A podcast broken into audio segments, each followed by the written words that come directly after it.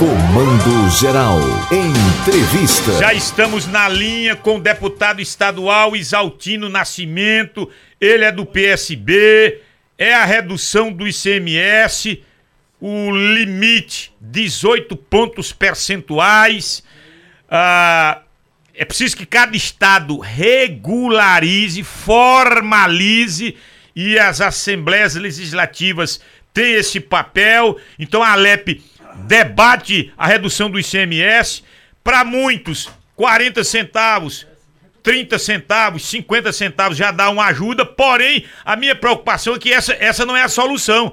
Daqui a pouco vai aumentar lá na Petrobras e aí daqui a pouco esses 50 centavos já são ultrapassados. E a gente continua pagando caro por um petróleo que é nosso, que é da gente, é patrimônio meu e seu que me escuta nesse instante. É, deputado, isso, essa votação vai ser rápida na Alep para sanção do governador Paulo Câmara. Bom dia. Bom dia, César Lucena. Bom dia, Paulo Sobral. E bom dia especial a todos os ouvintes do Comando Geral da Notícia, a saudação aos ouvintes da Rádio Cultura. Nós fizemos a instalação é, a partir da convocação do governador Paulo Câmara semana passada, na quarta-feira passada. Ele tem um prazo de, de emendas parlamentares que vai até quarta-feira agora. E quinta-feira César Lucena e Paulo Sobral, nós teremos quatro comissões que se reunirão às nove da manhã, a Comissão de Constituição, Legislação e Justiça, a Comissão de Administração Pública e a Comissão de Orçamento e Tributação e a Comissão de Negócios Municipais, para apreciar duas, duas, dois projetos. Um relativo à questão do ICMS, que eu vou comentar daqui a pouco, não é? E um outro é a, questão da, do atendimento a 28 municípios que, infelizmente, sofreram com as últimas chuvas. O governo está repassando mais de 22 milhões de reais. Então, essas duas matérias serão apreciadas nas comissões. E logo em seguida, às 10 horas, teremos duas sessões, Paulo e César, para votarmos esses dois projetos e devem ir para a sanção do governador, depois de publicado oficial, na sexta-feira, agora. Então, é o, é o, ritual. Então, quinta, duas sessões com comissões, depois plenário, e na sexta-feira já vai se tornar lei as duas ações, uma para a questão da concessão de benefícios municípios e a outra em relação à redução do ICMS, será sancionada pelo governador na próxima sexta-feira. Essa específica do ICMS será rápida? O, governador espera apenas essa formalização na LEP para sancionar, sim? É, é verdade, César, porque, é, para os ouvintes entenderem, quando a gente cria, pela legislação federal, pela Constituição da República, tanto as câmaras de vereadores, né, como a Assembleia Legislativa, como a Câmara Federal, se prefeito, governador ou presidente da República quiser criar impostos ou reduzir impostos, né, terá que é, aprovar nas respectivas poderes legislativos, seja na Câmara de Vereadores, no caso de prefeitos, Assembleia Legislativa ou Câmara Federal. Portanto, por isso tem que seguir esse ritual. Mas é importante mencionar para você aí, César, e Paulo Sobral, para os ouvintes como a notícia, uma preocupação, como você falou aí. Na verdade, essa redução interessa apenas ao presidente da República, porque ela vai ter até, né, ela vai se dar no percentual, só que o ICMS, Pernambuco está perdendo, o estado de Pernambuco, só Pernambuco, 4 bilhões de reais. Vou repetir para vocês entenderem: 4 bilhões de reais deixarão de entrar nos cofres do estado de Pernambuco para custear educação, melhorar as escolas técnicas, trabalhar na saúde, infraestrutura de estradas, enfim. E aí, pela lei federal, é, Paulo e César, é, do 25% de tudo que é arrecadado fica, vai para é, é obrigatório distribuir para os municípios. Então, desses 4 bilhões, 3 bilhões é do orçamento direto do Estado e 1 bilhão de reais serão do, dos para os municípios. Se eu tenho uma ideia aqui, vou, vou dizer quanto Jaboatão vai perder em um ano 73 milhões de reais, dá, dá 6 milhões de reais por mês, a partir desse mês de agora de mês de agosto, não é? Petrolina perderá 26 milhões e Caruaru também perderá perderá 26 milhões 210 mil e 500 mil reais, significa a partir de, de, agosto agora que o prefeito aí de Caruaru terá menos 2 milhões 184 mil reais, 208 reais 33 centavos no orçamento, mês a mês, vão perder só em um ano 26 milhões de reais vai diminuir da arrecadação da prefeitura de, de, de Caruaru e de todas as prefeituras do estado de Pernambuco e do Brasil como um todo. Quer dizer, na verdade, o presidente da República fez essa medida para fazer enganar o povo brasileiro e quem paga o pato são, são os, as pessoas que moram nos municípios ou nos estados que perderão recursos públicos são investidos em, em áreas importantes, né? Deputado aqui, Paulo, eu vou lhe fazer uma pergunta política. Na última pesquisa, O governador de Pernambuco apareceu com 69% de índice de rejeição, maior inclusive do que o presidente da República. Como explica isso, deputado? Ô Paulo, um prazer falar com você. Veja bem, na minha, eu fui secretário, você sabe disso, e fui líder do governo Eduardo Campos, não é? Na primeira, primeira gestão, líder do governo, quatro anos, na segunda gestão, fui secretário de transporte, inclusive responsável por duplicar essa BR-104 aí, que vai de Caruaru até Padre Cícero, né? E como, é, como era a lógica política? Primeiro se falava de Eduardo Campos, depois se falava de, de do governo Eduardo Campos, para depois falar da Secretaria de Transportes, para citar um exemplo que eu fui secretário. Hoje, é, o governo vem fazendo muito trabalho. Pernambuco foi o estado, o segundo estado que teve menos mortes pela Covid. Pernambuco é o estado que mais investe em educação, em saúde no Nordeste. Nós temos mais né? Nós temos 55 escolas técnicas construídas, só na gestão de Paulo Câmara, mais de 12 escolas técnicas, ampliamos a escola tempo integral, quer dizer, nós temos trabalho voltado, é, mas aí, lamentavelmente, é, eu acho que umas, uma parte das pessoas que hoje estão na gestão deveriam divulgar mais o governo. Então, as pessoas não sabem exatamente o que o governador vai fazendo, mas o governador vai fazendo um trabalho excelente. Então, a, na verdade, a pesquisa é muito mais porque não há uma divulgação a contento com, do, do, que das ações que o é, exitoso governador Paulo Câmara vem fazendo ao longo desse pouco mais de sete anos de gestão, né? Eu queria voltar para o tema ICMS, nobre deputado, porque o que me deixa assim, é, é, de certa forma, preocupado é que quando o senhor fala de redução dos municípios que já são pobres, você fez referência a municípios. Por exemplo, Riacho das É, esses pobres municípios, não faço ideia. Mas o prefeito já está coçando a cabeça. Porque ele falou aí de três municípios ricos, viu? Caruaru, Petrolina. Jaboatão. É, eu, eu, diria que são municípios ricos. Sim, sim. Pra Riacho das Almas. Sim. Me diga o Frei Miguelinho. Toritama, por exemplo. Vertentes. Altinho. Altinho. Agrestina. Aí quando esses municípios perdem, em função dessa renúncia do imposto, os acionistas vão continuar com lucros exorbitantes. Inclusive, o, o acionista mor, que é o governo federal, que é, que é o majoritário na Petrobras. E vai continuar com. Quem é que sai ganhando nisso? Eu tô acabando de dizer. Isso. Os acionistas. Os acionistas. E nós vamos continuar pagando. Tem gente comemorando gasolina de 6,39, rapaz. 6,49. Que é isso? Onde é que nós estamos vivendo? E, entendeu, deputado? Mas o lucro do acionista continua intocável. E isso é que deixa a gente extremamente chateado com essa manobra. Entendeu, deputado? Eu concordo com você, é, é, César. Infelizmente, Paulo, essa é a realidade. Nós é, estamos vivenciando a situação porque é falta de gestão. O presidente da República está fazendo demagogia com chapéu alheio, pegando sombra com chapéu alheio. E muita gente está celebrando aí a redução de, de centavos e mas tem a perda dos municípios brasileiros. Os municípios vão perder muito dinheiro. Imagine, como você disse, essas cidades aí que têm uma arrecadação pequena, que hoje, a partir de agosto, agora o prefeito e a prefeita de cada cidade dessa já vai ter que fazer a sua conta do orçamento com menos Ô, deputado, de 5% do CMS, né? E não vai vir uma contrapartida como espécie de compensação para os estados e municípios?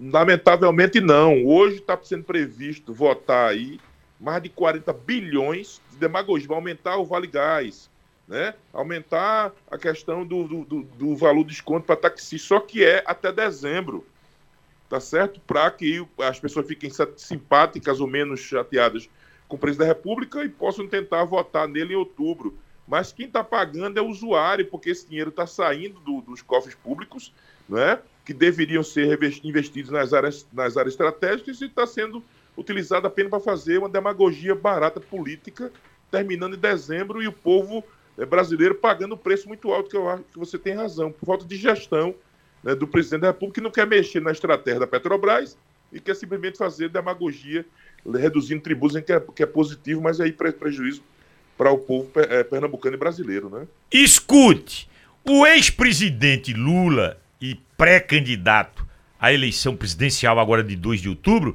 ele já adiou por várias vezes a visita ao Estado. Não estaria na nas entrelinhas. Marcou, marcou agora para agosto, viu? Tá marcado para agosto, agosto, né? Inclusive o Pérez. para 19 e 20 de julho, Paulo. E César. Ah, julho? Então ele antecipou. Semana que vem, pra, vai, vai estar semana que vem. Olha, e, e aí o senhor entende que o presidente Lula vai vestir a camisa do Danilo e vestindo a camisa do Danilo, Danilo vai crescer, porque hoje o que a gente tem em todas as pesquisas, ah, mas o Instituto tal eu não acredito, o Instituto C é o Instituto PEBA, o Instituto Y é o Instituto comprado. Eu ouço esses comentários, mas principalmente quem está atrás. Geralmente quem está lá embaixo é que diz: Eu não acredito, esse instituto é assim, esse instituto é assado. No entanto, todos os institutos apontam a Marília com folga lá na dianteira. Saiu mais uma, do Instituto Paraná. Carimbada no primeiro turno, é, pra, pra, com a vaga para o segundo turno. E aí vem um, um bloco grande. Danilo, Embolado. Miguel, Anderson e Raquel. Quatro, não é? quase tecnicamente empatados para a segunda vaga. Eu lhe pergunto, como Marília ela está no espectro de centro-esquerda e o Danilo também, teria ou teriam votos suficientes para dois pré-candidatos e que serão candidatos do espectro de esquerda teriam votos suficientes para levarem os dois para o segundo turno? Olha, César Senna e Paulo Sobral, eu agradeço a pergunta de vocês, porque, na verdade, a sociedade como um todo, não só aqui em Pernambuco, no Brasil como um todo, ainda não está discutindo política de verdade. Claro, vocês são grandes comunicadores, têm que estar sintonizados com as questões do dia a dia, mas, por exemplo, o povo brasileiro está atento ainda a outras demandas, né? a questão do alimento, da dificuldade de vivenciar, de pagar os seus compromissos. Mas eu vou, eu vou, na verdade, qual é a minha ideia? E o meu sentimento, o sentimento de quem de quem está aqui na coordenação da política da Frente Popular.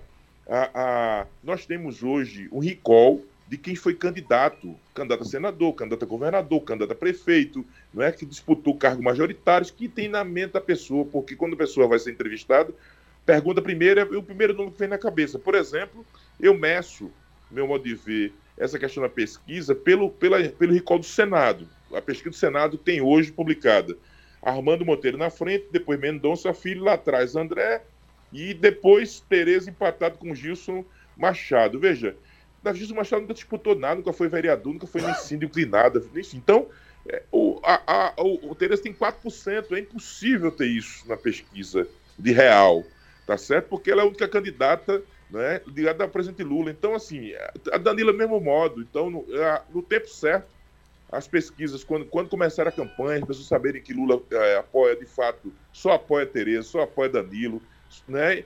Vai, vai poder tratar essa questão e, naturalmente, como resolveu São Paulo, é, César, Lucena e Paulo Sobral, né? Que agora o Haddad terá o, o ex, é, é, ex-vice-governador lá, né? Governador também de São Paulo, Márcio França, como senador. Isso vai ajudar a fazer com que o presidente da República possa ir nos estados, inclusive Pernambuco. Então, no tempo certo, Danilo vai crescer, Tereza também, nós vamos ganhar a eleição, tenho certeza absoluta né? E semana que vem provavelmente será anunciada aí, até, até antes da, da ida a, de Lula, da vinda de Lula, será anunciado. Eu falei para você já lá atrás, você perguntou quem seria o vice. Na última conversa que a gente teve, vocês se lembram disso? Eu disse que seria, na minha ótica, né, Luciana Santos. Está confirmado, Luciana será a nossa vice-governadora na chapa Danilo Cabral. Né? Então está tudo definido. Ela, ela continua como ela é atual vice. E podia, porque ela só foi o mandato pode. de Paulo como isso, vice, isso, pode para reeleição. Ela pode ir para reeleição. Então é Danilo na cabeça, Luciana PC do B vice e Tereza PT Pronto, tá Senado. Fechada a chave. Fechada a chave. Oficialmente estou aqui, tô aqui sendo inconfidente né, com vocês, mas como vocês são grandes comunicadores, tem aí uma audiência fantástica. Nesse dia será anunciada a Luciana como, como a nossa vice aí para compor a chapa majoritária, né? Olha, me diga uma coisa, para a gente concluir. Em 2018, o senhor teve apoio aqui do então pré-candidato a vereador, e acabou sendo eleito em 2020, Mando Som. O senhor ficou órfão aqui em Caruaru? Foi, infelizmente, né? A gente, mano, hoje compõe a base política da prefeita. A prefeita tem outras opções políticas, enfim, né? A política, mas ele é meu amigo, quanto do amigo pessoal, é, Paulo Sobral. Mas aí eu não tenho um vereador de fato direto. Tenho, assim, amigos e amigas, pessoas que, que compreende o nosso trabalho, né, admira a nossa atuação como parlamentar, que vamos ajudar, mas hoje não tem um, um parlamentar, um vereador, uma pessoa, é, um vereador da bancada como, como apoio político. Mas continua aí, né, trabalhando aí para ter ajuda, ajudar e trabalhar o Caruaru por, pelo estado de Pernambuco como um todo, pelo Agreste, pelo Sertão, enfim, aí podendo ter apoios. Teremos outros apoios aí que não formais, como tinha amigos que Mano, que é um grande vereador que hoje está na base do apoio prefeito, do prefeito, né? Então o senhor está confirmando 19 e 20 o Lula aqui em Pernambuco. Com certeza irá, inclusive, a Recife, confirmado já. Serra Talhada. Irá, irá, irá ao Festival de Inverno de Garanhuns, vai a Caetés, que é a casa antiga dele lá, da mãe dele, a réplica da casa foi reconstruída. E a definição ainda se vai a Serra Talhada, se vai a Salgueiro, enfim, né? Então, pelo menos duas agentes estão já pré-definidas. E a, a, terceira talvez seja Salgueiro ou, ou, ou, Serra Talhada, que é uma cidade administrada pela, pela prefeita Márcia Conrado do PT. Então, mas 19 20 vai estar presidente Lula participando aqui das agendas no estado de Pernambuco. Olha, eu quero lhe agradecer pela entrevista. O senhor sempre receptivo aos nossos contatos para trazer luz para discussões importantes e o, e o dever da imprensa livre, é, autônoma, da imprensa é, corajosa é trazer luz para discussões polêmicas, temas polêmicos respeitando a liberdade, mas sem agredir ninguém. E é isso que a gente procura fazer sempre aqui no Comando Geral da Notícia. O senhor sempre participa ele, com a não, gente. E ele, ele faz política com muita elegância. É, com muita sem elegância. agredir. Isso, isso. O grande problema desse país, o que nós estamos vivendo no momento, é essa intolerância, essa agressão, inclusive de vias de fato. Você invadir, matar porque você não aceita que fulano se opõe a você, lamentavelmente. Mas a, a gente está desse lado, do lado da democracia e do respeito acima de tudo. Muito obrigado, deputado. César Sena, prazer falar com você, Paulo Sobral também, e a todos do Comando Geral da Notícia, um dia de muita paz a todos os ouvintes. E aí, se me permitem, quem quiser conhecer nosso trabalho, arroba exaltino.nascimento, nosso Instagram, se vocês me permitem divulgar aí, arroba exaltino com S, ponto nascimento, veja nosso trabalho, nossa ação. Então, a você, César Lucena, Paulo Sobral, parabéns pelo trabalho e a todos os ouvintes do Comando Geral Notícias da Rádio Cultura, um dia de muita paz a todos os ouvintes. Ouvimos o deputado grandalhão Exaltino Nascimento